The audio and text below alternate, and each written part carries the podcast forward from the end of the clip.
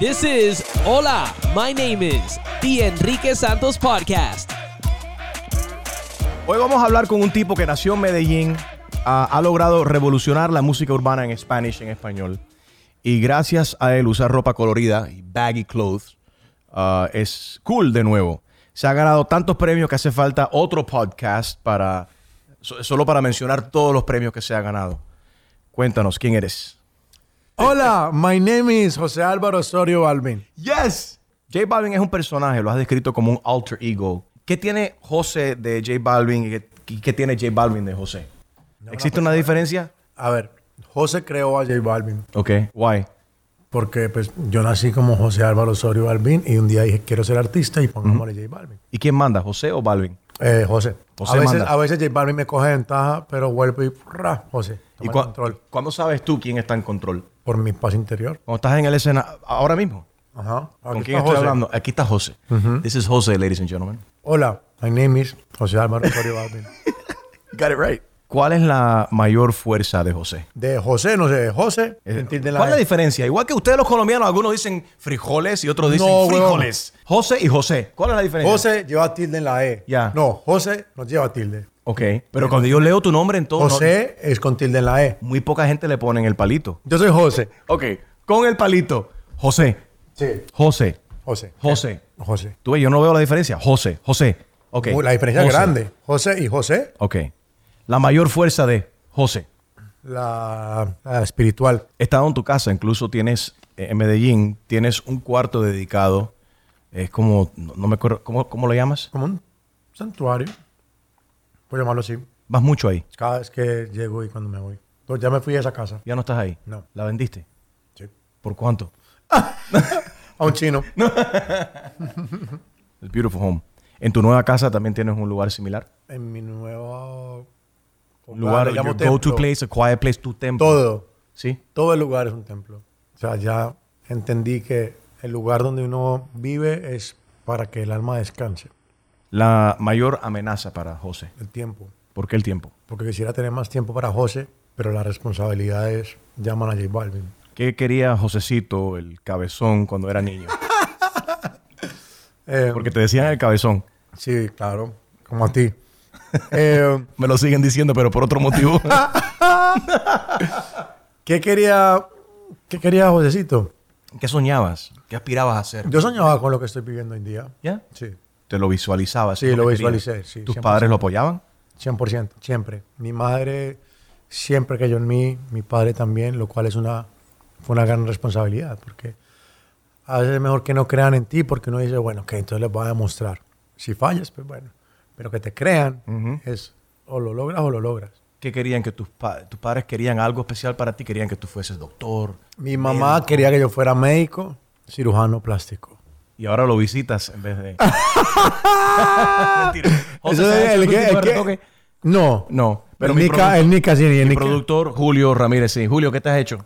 No, no, no se ha hecho, pero hay mucho que hacerle. ¿Tú sabes lo que haces? ¿Qué, qué, qué le harías? La nariz, Ajá. la boca, los cachetes, Ajá. la oreja, el cuello. No, pero lo vas a hacer de- mejor. Sí, hay, mejor que volver- hacemos hay que uno hablar, nuevo. con- hay que hablar con la mamá. Mejor no hacemos uno nuevo. Te amo. Ay, perdón. Habla, Jo- eh, Julio. you can talk. Está llorando, ¿vale? quiere llorar. Yeah, he's over there in the corner. He doesn't want to talk. Eh, José, ¿tú recuerdas la primera vez que cantaste frente a, a un público? Sí. ¿Quién era? ¿A quién le cantaste? El- como, como, como J Balvin. o, o- o- Bueno, los dos, como, como, como, como José, que estaba Porque como experimentando José, en la como- música. Como, José ah, tocaba, la primera vez que toqué en público fue como en una sala de una casa y haciendo covers de, de Metallica y Nirvana. Y era como, ah, no sé, ocho personas. Familia, No, en ese momento eran con pur- puros amigos. amigos. ¿Y te aplaudieron o te tiraron tomates? Eh, pues ellos actuaron como si les gustara. They pretended. Sí, exacto. Ay, qué bueno. Pero yo creo que hicimos buen ruido. Fue una buena bulla. Y la primera vez que cantaste frente a un público que dijiste, espérate, ¿qué es esto? Voy a ir por el buen camino, lo que yo estaba, so- lo que siempre he soñado. Es que yo me acuerdo que yo ni dormí esa noche de pensar que iba a cantar. Eh, una discoteca llamada Babylon hace muchos años. En... No la de la película Scarface. No, se llamaba Babylon, Se ¿cierto? llamaba sí, Babylon, verdad. Babylon. No, no era esa, pero posiblemente en la época en la que estábamos sí era lo mismo. Hmm. Ya no. ¿Lo mismo en qué sentido? Ah, que la calentura que había. care, mucha calentura ahí. ¿Y qué sentiste en ese momento? Felicidad y mucha, mucha esperanza. ¿Recuerdas la primera vez que escuchaste tu, tu música en la radio? Sí, fue a las 3 de la mañana en AM de Miami. Really? ¿Qué emisora de radio fue? Por eso mismo, fue una creo que era Caracol. Caracol. AM, a la- en la AM a las 3 AM. Wow. Solamente lo escuché el programador y yo. Ok. ¿Cuánto pagaste por eso? La trasnochada. ¿Recuerdas el momento cuando dejaste de pedirle una foto a alguien y que todos querían una foto contigo? No, todavía pido fotos. Todavía pides fotos. ¿Cuál, cuál ha sido la última persona famosa que le pediste una foto que no te dio pena? O quizás un poco de pena, pero como que, hey, porque no es normal que A J ver, Balvin cuando, diga, uno dice, cuando you uno dice que le da pena Yeah. y pide la foto, no le dio pena. Ok. ¿Me entiendes? Sí, sí, sí. Cuando dice, ay, qué pena, no Pero pena. digo, de la- porque ya tú eres un tipo de categoría, un tipo súper famoso, Hombre. súper reconocido. Depende. You're a ¿verdad? living legend, bro. No, porque ¿No? todo depende con quién se compare uno. A ver, la última... Si uno mira para abajo, Ajá. posiblemente se siente uno como, wow. Si mira para arriba, dice, wow, todo lo que me falta. Yo siempre estoy mirando para arriba. ¿Qué te miro falta? para abajo para agradecer, pero miro mucho para arriba para seguir. Me falta. Me ¿Qué te falta? ¿Qué, le falta a José por lograr? ¿A José o a J Balvin? A, lo- a los dos. Vamos a comenzar con José. La familia. Mm. Tener hijos. Hijos. Sí. Piensa casarte. No casarme de la manera tradicional, pero sí eh, algo más privado entre, entre mi pareja y yo. Te quieres ahorrar dinero. No, quiero es ahorrarme una responsabilidad con la sociedad en vez de realmente tener una responsabilidad con mi pareja. Y a Balvin, J Balvin, ¿qué le falta? Hay mucho para hacer. Hay que hacer un Super Bowl solos, por ejemplo. Felicidades por tu actuación en el Super Bowl. Gracias. Fue espectacular. Ahorita vamos a hablar de eso. Gracias. Eh, hay que tener una, un sketch en Saturday Night Live. Yo creo que hay muchas cosas que se pueden hacer por la cultura realmente que faltan, que, que no se han hecho y que estoy seguro que lo vamos a lograr, si Dios lo permite. Y, y me alegro de eso. Hablando de Saturday Night Live, recuerdo que te acompañé hace un par de meses atrás al show de, de Jimmy Kimmel. Ujú. Gracias por llevarme contigo. La verdad. I felt so, I was a, a fly on the wall. But I was so happy and so proud of you at that moment. También, weón. Oye, y Jimmy Kimmel, Jimmy Kimmel se sienta, ¿cuánta gente no entrevista a Jimmy Kimmel y cierra su show con, con artistas, right? Pero ver a Jimmy Kimmel en la oscuridad, él solito ahí, banging his head, tapping his foot, tocando ahí a, a- a su escritorio, he was jamming out to your music. ¿Qué, qué se siente eso, tocar tanta gente? No solamente latinos, pero gente que ni siquiera habla nuestro idioma, pero que se identifican y que, que tu música les llega. Yo siento mucho agradecimiento, realmente mucho agradecimiento, y, y- pero sigo sintiendo que es apenas el comienzo de, de mi carrera. Falta mucho por hacer. Eh, fuiste un niño que soñaste con lo que tienes hoy en día, como bien lo acabas de describir. ¿Qué es lo que más has sacrificado para tener lo, lo que tienes, Lo que has logrado hoy en día? Eh, sacrifiqué una juventud normal, como, no sé, irme para la finca con los amigos o estar en los viajes que hacían antes de, de, de bachillerato, que era ir a San Andrés. No tenía el dinero y tampoco tenía el tiempo porque quería estar, porque estuve estaba trabajando en la música. Eh, sí, digamos que me, me salté ciertos, proce- ciertos procesos de la juventud por estar trabajando y los vine a quemar también un poquito tarde. Pero ahí está el balance. ¿Qué te ha decepcionado De, de, de, esa, tra- de esa trayectoria, de, de lograr lo que soñaste a donde estás hoy en día? ¿Algo que te ha decepcionado? ¿Ese viaje? No, porque yo creo que todos somos resultado del pasado. O sea, no estaría aquí si no hubiera pasado todas esas pruebas difíciles o buenos momentos. Pues estaría muy desagradecido con la vida como decir que me siento decepcionado del pasado. Yo creo que si no fuera por el pasado no estaríamos viviendo esta, esta actualidad. ¿Qué, te ha des- qué- qué te ha sorprendido? Me ha sorprendido la velocidad con la que los sueños se cumplen. Van a la velocidad que uno quiera, aunque dicen que uno es cuando Dios quiera.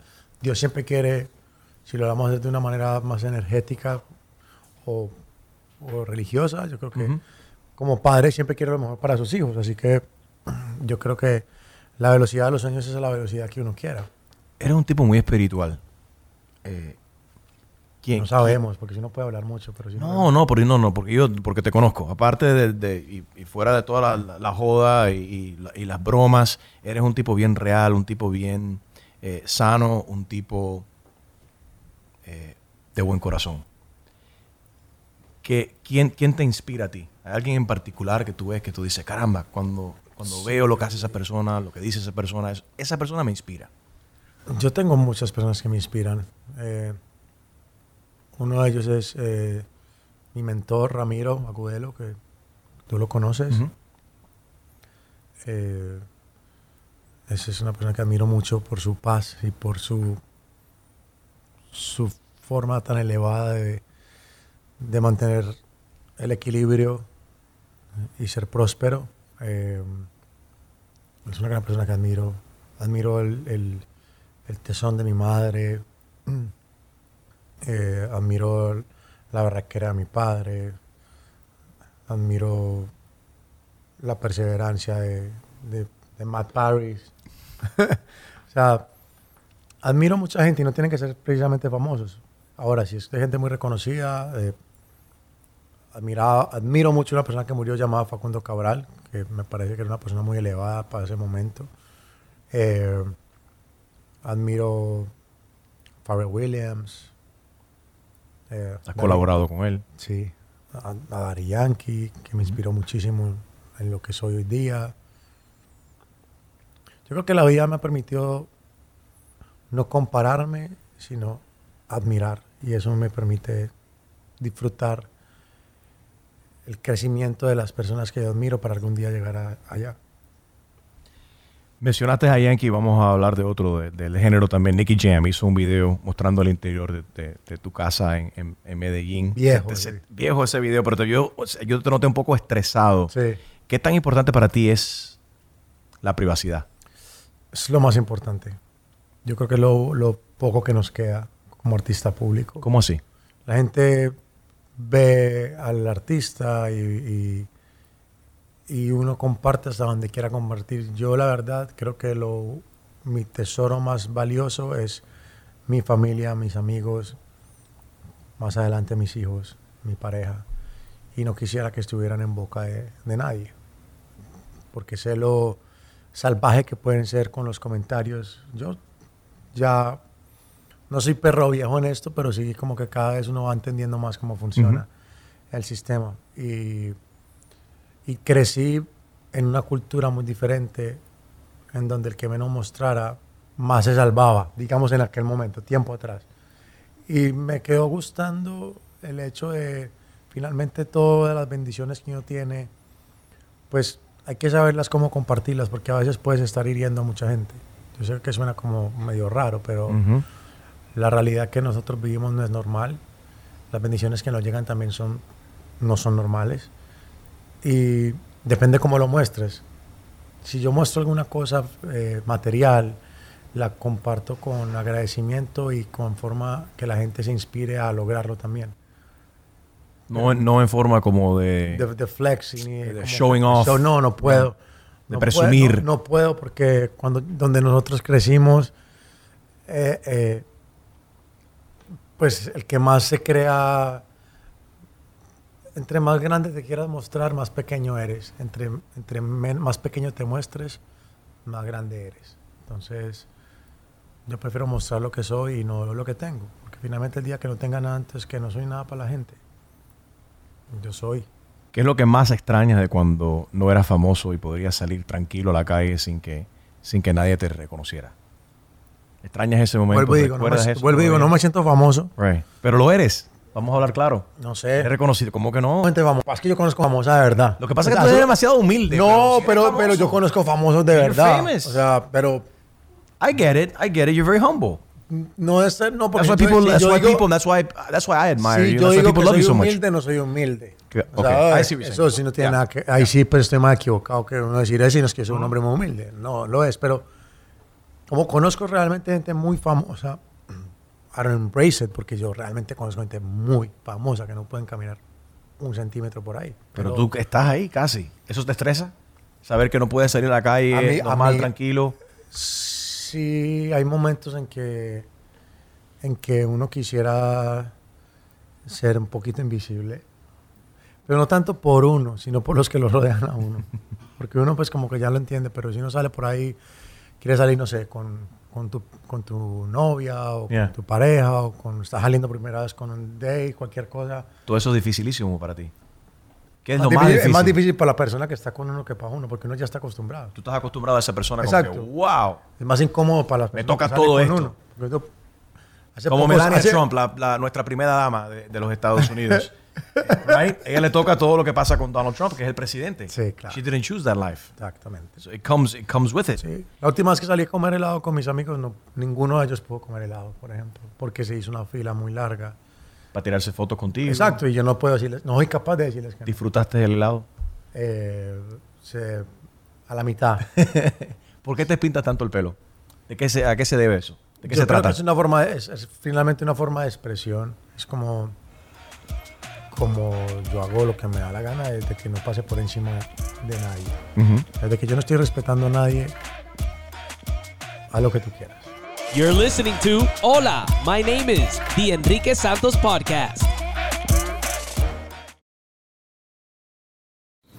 Goya presents Mojo Criollo and the Brother-in-Law's Burn.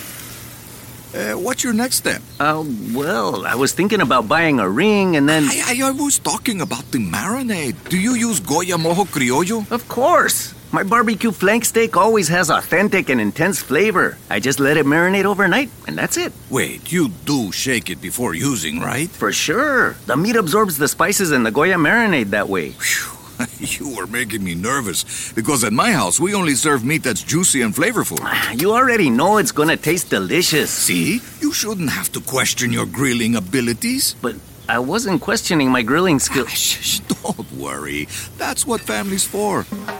Goya Mojo Criollo, the marinade with perfect garlic, onion, and citrus flavor. Ready for all the moments in your life, even the intense ones. If it's Goya, it has to be good.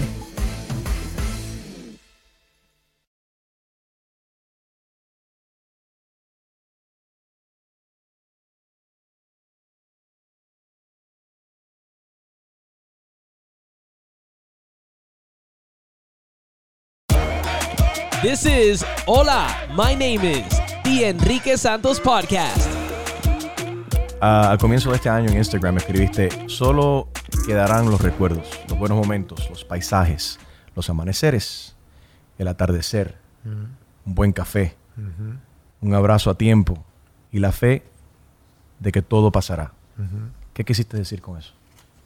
Wow, es que cuando uno se da cuenta realmente y, y es consciente de su mortalidad, de saber que se nos olvida que cada vez que nos levantamos, dos millones de personas fácilmente no se levantaron ese día.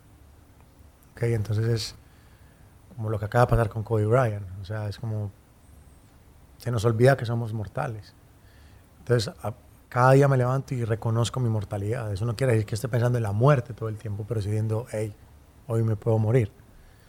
Y eso me hace valorar más todas las simples cosas que no son tan simples, pero que realmente cuando uno reconoce que se puede ir ahorita, pues uno dice, bueno, qué bueno un cafecito de la mamá. o, o, tomar más tiempo para compartir una entrevista con un amigo. O sea, como que empieza uno a valorar más el tiempo. ¿Qué te llena a ti personalmente? Es- es- hay varias cosas, hay muchas cosas que me llenan. Muchísimas cosas que me llenan, porque desde que me aprendí a, basarme en lo simple y en lo complejo, pues, y agradecer ambas, puede ser tan cool estar en un avión privado a 45 mil pies como tomarme un café con la empleada de mi casa y hablar de la vida. O sea, ambas tienen la misma validez y la misma, me causan el mismo gozo, porque son bendiciones. Eh, pero yo creo que ayudar es servicio y sin contarlo. Porque cuando ya uno está haciendo servicio contándolo, entonces está haciendo prácticamente un negocio o estás es dándotelas, necesitas algo para tu ego para llenarlo de que estás haciendo algo por el mundo. Yo creo que el servicio en silencio, que tu mano izquierda no sepa lo que hace la derecha, creo que eso te permite dormir muy tranquilo. Ya mencionaste que te falta la familia, que es algo en que estás enfocado y te gustaría. ¿Hay algo que te sobra? Eh, algo que me sobra, pues, agradecimiento. Me sobra agradecimiento. Eres un tipo muy agradecido. Pues es que n- no, no- no es normal lo que vivimos. Quiero que me digas dos verdades y una mentira, pero no me digas cuál es cuál. And in the meantime, while you're thinking about that, can I have some of your nuts? You, you want these nuts? Your nuts. Yes. Dos verdades, una mentira y no quiero que me digas cuál es cuál. Ok. Let's go. A ver, Dos verdades y una mentira. Ok. Dale. tira tres ahí. Dale. Me, me, me encanta leer. ¿Te encanta leer? Me encanta leer. ¿Ok? Eh, me encanta escuchar Gracias a la vida de Mercedes Sosa por la mañana. ¿El show de quién? Mercedes Sosa. No, la canción. La canción de Mercedes Sosa. Gracias a la vida en la mañana. Ok. Y me encanta la rumba y las drogas. Esa es la mentira, la tres. That was too easy. Demasiado fácil. Pero, pero, no, no- pero no es normal supuestamente que dentro del mundo nuestro sea eso es lo más habitual. Es lo más habitual. Tú no tomas, No. ni tampoco has hecho drogas. Me fumé alguna vez un bareto cuando estaba peladito. No. Bareto slash marihuana. No te hace falta nada de eso. No. Es un tipo muy disciplinado. Has perdido un montón de peso. Eh, ¿Cómo logras mantener todo eso y el balance y hacer ejercicio cuando estás de gira? Mm. Es muy sacrificado. Ahora estás comiendo y yo estoy comiendo junto contigo nuts. These nuts. These nuts. Porque comes cada tres horas. Sí, yo no- algo que yo no puedo negociar es mi bienestar. Y en- Yo recuerdo ese momento, el cambio. Uno de tus cumpleaños en Medellín que me, invi- que me invitaste. Fuimos a un asado. Había todo tipo de bistec, habían chuletas, había pechuga de pollo y habían sal- había salsa de barbecue, todo tipo de salsa. Y recuerdo que empezaste tu dieta de proteína solamente y no tocaste la salsa de barbecue. no, Y de ahí empezaste a adelgazar. Después conociste a, a, a Valverde. a Valverde, Jorge Valverde, Valverde bacán. Fitness. Sí, es bien duro. Es muy estricto ese tipo. Saludos para Jorito. Pero Jorge me parece brutal porque no regaña. Y yo creo que eso es lo que más he aprendido de él. O sea, como que... No regaña porque no le hace falta, no te hace falta el regaño porque tú, tú te mantienes enfocado o no regaña porque es demasiado. No, la gente. yo ta- pero no, no, o sea, a veces, a veces que, claro, me coge ventaja y quiero comer algo. Y ya, yo, hey, profe, Your cheat days. la cagué. Me dicen, Cuando "No- la cagas, ¿qué te no gusta comer? impor- No importa, José, hace parte del proceso. eh, paz, helado. Helado, helado es lo tuyo. Te encanta el dulce. Helado, chocolates, uy, sí. José, dicen que los perros se parecen a, a- a sus dueños. ¿Qué tiene tu perro Enzo de ti? Uf. Eh, ¿En qué se parece? inocencia. Hay cosas en las cuales sigo siendo muy inocente. Eh, ¿Y tú de él? mm, su bondad. Un perro bondadoso. ¿Hay algo que no soporta José? ¿Un, tu- un pet peeve you can't stand? De, de alguna cosa o de alguien. De alguien o de, de algo que suceda o de, de que hagan los seres No, humanos. no, que no no so- soporto esto. No soporto la discriminación social de Ujú. cualquier tipo. Eh, la injusticia me, me saca bastante de quicio. La mentira. Yo creo que esa es la discriminación social me parece o sea, el maltrato a una persona entre comillas que esté por debajo del nivel social lo cual para mí pues eso no existe igual todos somos iguales pero que trate mal a un mesero que trate mal no sé a alguien que a un latino. Incluso recuerdo que fuiste el, el primer latino que canceló, no recuerdo qué evento fue, eh, algo que donde ibas a partic- participar que estaba esa Donald es mi Trump. primera oportunidad de tener como algo en Yeah. National TV Yeah. Miss USA It was when- eh, eh, that's right. You, So te invitaron para cantar en el certamen de belleza eh, Miss USA. Donald Trump era el dueño o el productor. En ese momento te habían invitado. Y fue en ese entonces que Donald Trump entonces anunció su candidatura para la presidencia de los Estados Unidos. Y fue cuando él salió y dijo que, que los mexicanos traían drogas, que eran eh, Violadores. que eran criminales. Y tú decidiste, en nombre de todos los latinos, primordialmente los mexicanos, pero en nombre de todos nosotros, salir y decir, "Mm, no estoy de acuerdo con eso y no voy a cantar. Cancelaste algo que para un artista nuevo en ese entonces era una plataforma muy importante, era un, un evento, o sea, no cualquier artista cancelaría algo así. Sí, pero es que lo hablábamos ahorita en, la cocina.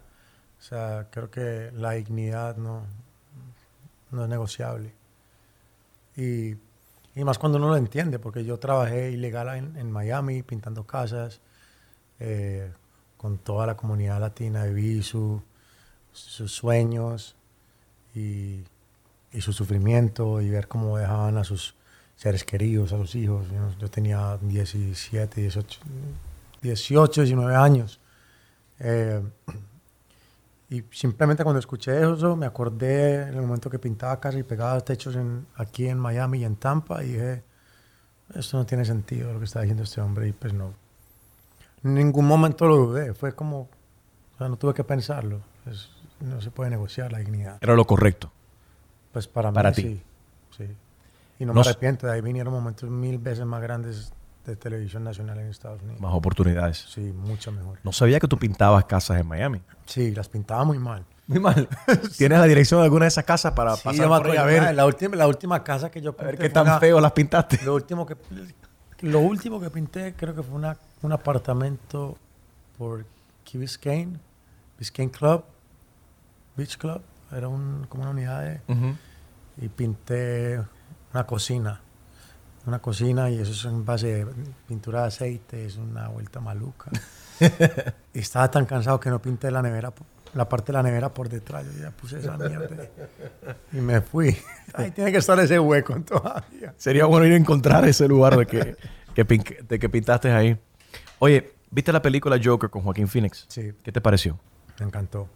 Es una película, eh, está hecha incómoda. Yo creo que a, a propósito nos obliga a reflexionar, a, a medirnos y admitir de que existe un problema con la salud mental Sí. a nivel mundial. Para la mayoría de nosotros, especialmente en la comunidad latina, es bien tabú, no se habla de esto, es incómodo hablar de esto. Eh, tú has decidido públicamente hablar de tu, de tu ansiedad, de tus luchas con la depresión. Yo también he tenido mi- mis días oscuros. ¿Quién no los ha tenido? Como tú has dicho también, la depresión le puede tocar hasta el Dalai Lama. Ah, ¿Qué le recomiendas a esa persona que, que no tiene ganas de nada? Yo le recomiendo que. o sea, yo pasé por todo eso. Yo pasé por ser totalmente. Me iba en contra de cualquier tipo de, de- de ayuda psiquiátrica porque decía que era para locos y de hecho fue lo último a lo que acudí cuando debió haber sido lo primero. Por, mi ¿Por qué, experiencia. ¿Por qué no fue lo primero? porque tenía todo ese, tenía ese tabú, esa, esa tara mental de decir que estoy loco y que lo último que yo voy a hacer es tomar una pastilla e ir a donde lo quiero. ¿entiendes? Pero cuando yo creo que sí, eh, cuando- ahí sí hay que utilizar la palabra humildad, porque cuando uno tiene la humildad de reconocer que, que necesita ayuda y que el cerebro es un órgano como cualquier otro, empiezas a... Y cuando empiezas a dar cuenta que empieza a hacer efecto, y, y- porque me- había momentos que me decían, claro, pero tú lo tienes todo y estás deprimido. Hombre, pues yo creo que nadie normalmente bajo su voluntad quisiera estar pasándola mal. Exacto, o sea, como que... Es ilógico. Nadie quiere un día, nadie quiere un día gris, nadie quiere un día. Exactamente, porque me voy a levantar y de- quiero pasarla mal. No. Ay, Todo el mundo quiere reír y pasarla Sí, bien, estar feliz, disfrutar el estar día. alegre y- y Pero hay días que vamos a hablar claro, uno se despierta y no tiene ganas de, de sonreír, Pero- de comer, ni de cagar. Pero uno no puede confundir tristeza con depresión. Y yo Mm, creo que ¿cuál es la diferencia? En la sociedad, en la sociedad la palabra depresión la han, utiliza- la han utilizado mucho con la tristeza. Entonces, Ujú. como que "Ah, estoy depre, no estás depre, estás triste. Porque la depresión es algo que va más allá. Porque es estar simplemente, simplemente no, sintiendo que la vida no tiene ningún, viviendo y sintiendo que la vida no tiene sentido y no saber por qué. Llegaste a estar en ese momento Claro. donde dijiste la vida no tiene sentido. 100%, 100%, claro, porque tú te- más cuando uno no sabe que tiene una depresión. O sea, uno dice, cuan- porque no sabía que era una depresión, yo simplemente estoy volviendo loco. O sea, porque no estoy disfrutando todo lo que tengo y todas las bendiciones. Y ahí fue cuando empecé a aprender que, que uno no es lo que tiene. Cuando se empieza a dar cuenta que en ese momento, entre comillas, porque mi primer ataque de pánico, de ansiedad y depresión fue hace unos 8, 7 años. No me ha dado mucho, me han dado unas tres veces en la vida. Pero ¿Qué sientes en ese momento? se siente. Tienes miedo al miedo. No te quiere levantar, no te quiere mover porque piensas que va a pasar algo. Es como si la- una, tuvieras una alarma prendida todo el tiempo de, de peligro. Entonces, siempre estás pensando en, en, el, en que viene, pero que no va a estar bien. Entonces, como que mañana no va a ser un buen día, ahorita tampoco, mañana no va a sentir bien, ahorita.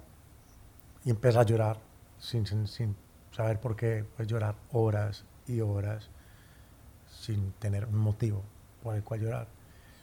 Y llega un punto de la ansiedad tan grande que se llama despersonalización o disrealización, que es como que te sientes fuera del cuerpo.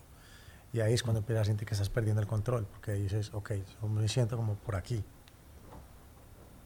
No, no, no estoy como en mis ojos, estoy como por acá. Y eso te hace sentir que te estás enloqueciendo. Entonces, todo eso lo sentí y no sabía que era, una, que era hacía parte de, de una ansiedad a un extremo, lleva a lo que se llama la despersonalización o disrealización. Simplemente porque me estaba volviendo loco. Cuando empecé, conocí a Carlos López, el psiquiatra en, en Medellín, que se volvió un- uno de mis grandes amigos. Tomé la decisión de ir al psiquiatra, tomar el medicamento y con el tiempo los síntomas fueron bajando, bajando hasta que se fueron. Y desde eso no, no he dejado la medicación y, y he tenido, no se pueden llamar recaídas porque no es que sea un vicio, es simplemente a veces vuelven y Te ha logrado controlar esa Sí, ansiedad claro. y esa depresión. sí, la salí de la última hace como cuatro meses, pero no me da mucho, me da mucho, lo que pasa es que cuando estás en ella sientes que es una vida entera. Sientes que lo tienes bajo control. No, al revés, siente uno que lo- cuando uno le da, siente que uno no tiene control de nada. Pero actualmente ahora sientes que tú sientes que tú tienes control de eso. Eh, uno puede prevenir. La palabra control a veces en las, en las enfermedades de salud mental, tú puedes estar muy bien y algo se desbalanceó químicamente y Sientes que estás más consciente. soy supremamente consciente, exactamente muy consciente y has- hasta a veces me paso de estar como súper alerta. Claro, porque como que ya tú no quieres que eso vuelva a pasar. Entonces cuando sientes que hay algo que se parece, em, no te paniqueas y wow, esta mierda viene, pero no. O sea, es más como el mal momento, el mal momento que, el, que, el, que el cerebro pasó y que uno pasó que it triggers you, como que, ay, Pa- pa- para, la- para las figuras públicas quizás te pone en, un momento muy vulnerable eh, hablar de este tipo de cosas. Fue difícil para ti decir, ¿sabes qué? Voy a compartir ajá. lo que me está pasando Sí. y lo que me sucedió con los demás. No, no, porque la primera vez que tuve mi, mi- la primera vez que me supe que tenía depresión y que me dio una ansiedad, en el nivel en, que, en el nivel en el que estaba de reconocimiento, pues en ese momento no me conocían en Estados Unidos ni en muchas partes, pero digamos que era, una, era un momento, una situación más local, lo compartí. Sino que como han sido pocas veces en mi vida, pero se siente fuerte cuando te dan, la más reciente fue hace cinco meses o seis meses, entonces pues ya tenía, tengo más reconocimiento y más, digamos que se hace más impacto. Y al revés, terminé, yo vine con una misión de humanizar a los artistas, o sea, a mí ese cuento de que no nos pasa nada, de que somos perfectos, ese cuento no me lo creo y, y los artistas que me están escuchando saben que eso no es real. Y, y también me gusta hacer creer, entender a la juventud que nos quiten y nos endiosen, porque no lo somos, no somos dioses, no estamos por encima de ningún bien ni el mal, y somos tremendamente vulnerables. Hasta podemos ser más vulnerables que las personas normales, entre comillas, porque hay mucha presión de por medio. Yo me siento muy contento de haber compartido lo de, lo de tener haber pasado por ansiedad y depresión porque salvamos muchas vidas. Yo creo que hiciste algo muy, muy positivo y eh, te estás dando cuenta o quizás no sabes porque no sabes no, pues sí sabes me cuánta gente cuenta- están escuchando. Pero sí, no me, sí me di cuenta en la gira, por ejemplo, porque a medida que la gira iba creciendo y yo estaba en ese proceso y lo compartí, se me acercaba gente en los and greets y me decían, hey, lo que pusiste hace 20 días me hiciste dar cuenta que tengo esto y ya me estoy tomando mis medicamentos y me estoy sintiendo mejor. O sea, y así cada vez más. ¿Qué se siente eso? más- me da- a mí me daba paz. Eh, y también tengo que aceptar que me daba paz saber que no era el único loco. O sea, que no, era como que no soy el único que Es me que es normal. Exacto, es muy normal, Yeah, sino yeah, que yeah. muy pocas personas lo aceptan por miedo a la sociedad diga que están locos. O qué van a decir, de qué van a decir, o de que me- te van a poner un título de, de- de- de- de loco. Sí. Cuando la realidad es que hay, tan- hay mucha gente que... Ah, no. O sea, La mayoría de los seres humanos tienen altas, tienen vez- bajas, tienen momentos buenos, tienen momentos malos. O sea, ya cuando uno se abre en esos temas, empiezas, se te empieza a acercar todo el mundo y te das cuenta que un porcentaje muy alto, muy alto, ha pasado por ansiedad o depresión. Lo que pasa es que muchos de pronto nunca se dieron cuenta, o no tenían el nombre a eso. que tenían. You're listening to Hola, my name is The Enrique Santos Podcast.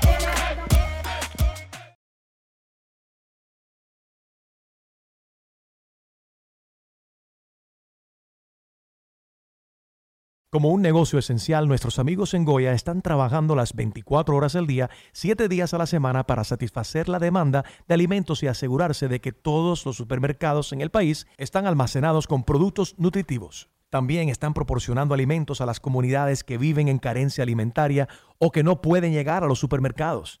Además, Goya ha hecho donaciones de alimentos de más de medio millón de libras, equivalente a más de 425 mil comidas a varias organizaciones y bancos de alimentos.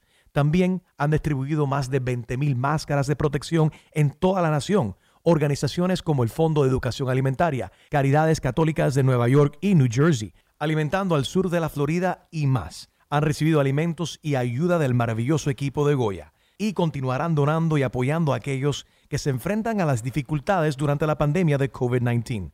Para más información, visita goya.com diagonal Goya Gives.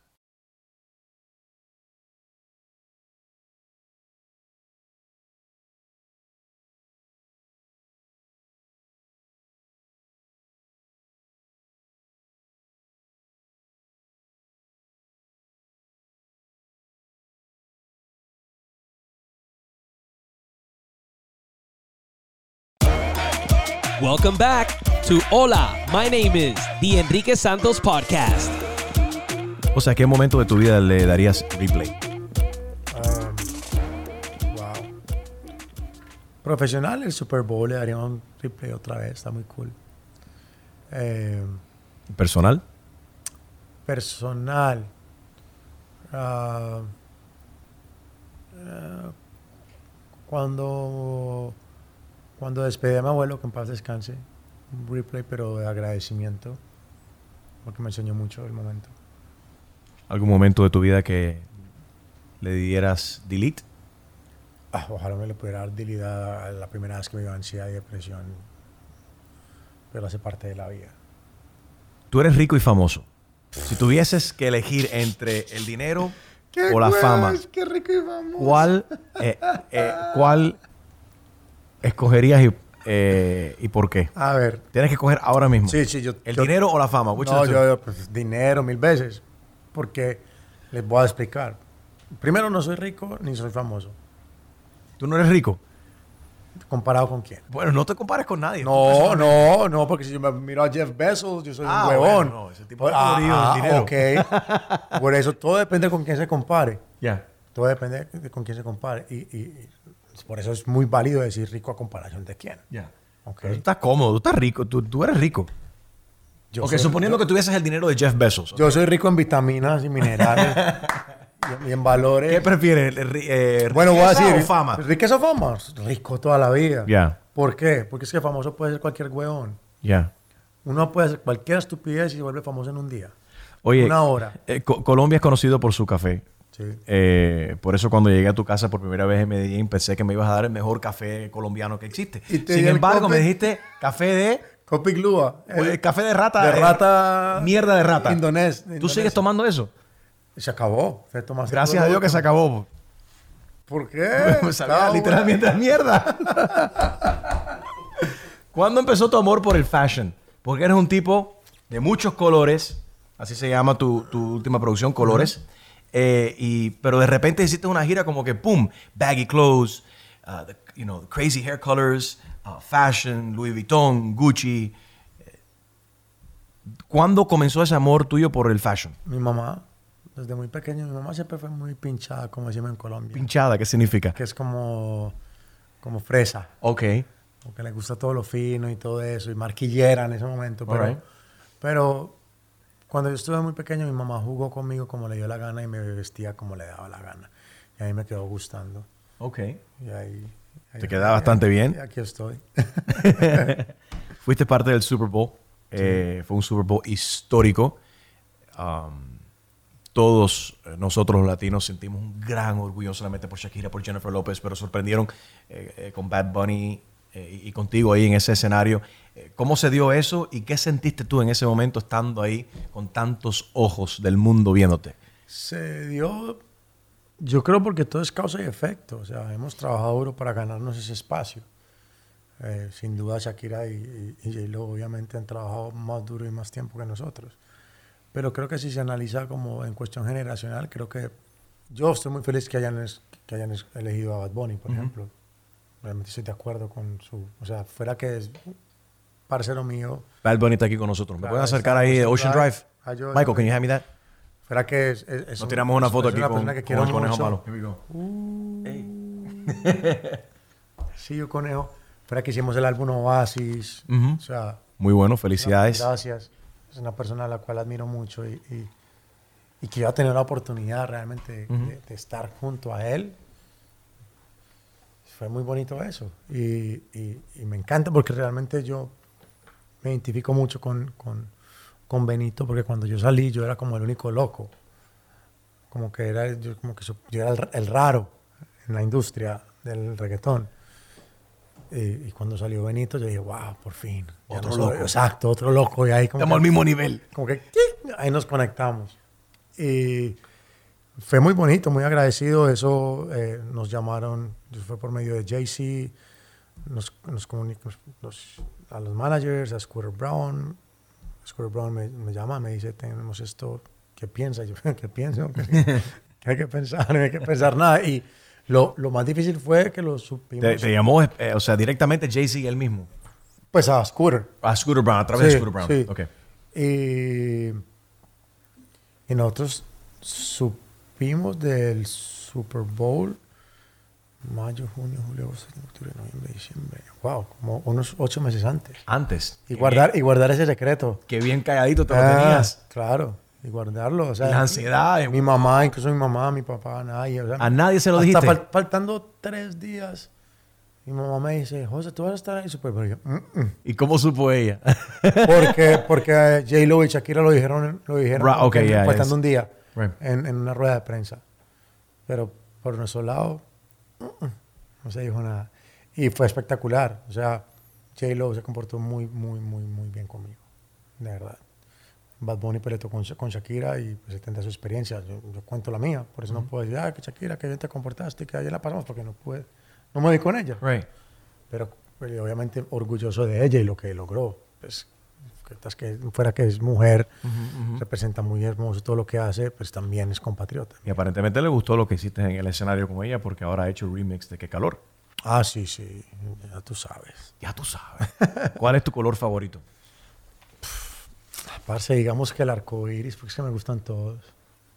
Sí, depende del mood, depende de la vibra. O sea, un día me encanta estar de negro, otro día estar de rojo, que no. No tengo un color así, pero el negro me encanta. Por eso le pusiste colores Sí. a, a tu, a tu nueva producción. los gustos de los colores. Vi el video rojo. El video rojo es deep. Yo me emocioné, ah, lloré también. Ah, sí, el Estaba todavía, lo vi- 90% lo vi en- de lo vi la en gente pedazos. llora. Fabio me lo enseñó todavía, no, no, no, no estaba armado ¿Qué te completamente. enseñó Fabio? El, el, el rojo. Ah, ok. Ok, ok. Ah, aclarando. El video, chico. Ok, ok, ok. I freaked out. Porque en el video rojo tú mueres en un accidente Sí. De, de carro. Sí. Yo perdí a mi mejor amigo Robbie Brown en un accidente de carro. Entonces fue para mí me impactó ver eso. Eh, eso, ¿de dónde nace esa idea? Específicamente del color rojo y el video. Eh, escribí, eso lo escribí yo completamente la historia. Me, me pregunté como el día que tuviéramos una familia y yo muriera, como que quisiera que mi familia no le faltara nada y que, y que el reemplazo mío fuera una gran persona. Te tocó obviamente pensar en tu propia muerte en ese momento. Claro, 100% claro. Imaginar cómo... Es crazy, ¿no? Sí, pero, pero salió bien. La historia quedó como la queríamos contar y, y que el amor, cuando hay amor, pues debes dejar volar y, y ser feliz a, a- a la persona que te rodea. Ya que has pensado en eso y que has hecho este, este proyecto, el, el día que toque, que es inevitable, a todos nos tocará, ¿cómo, cómo te gustaría que te recuerden? Como un soñador y alguien que marcó la historia de, de- de la música en español en dos. Una pregunta para cerrar, que quisieras que yo le hiciera a mi siguiente invitado de. Hola, my name is, que no sé quién es, no sé quién va a hacer esa pregunta, no sé, no sé quién va a ser esa persona, pero me gustaría que tú dejaras aquí una pregunta para ese invitado y esa persona le toca contestar.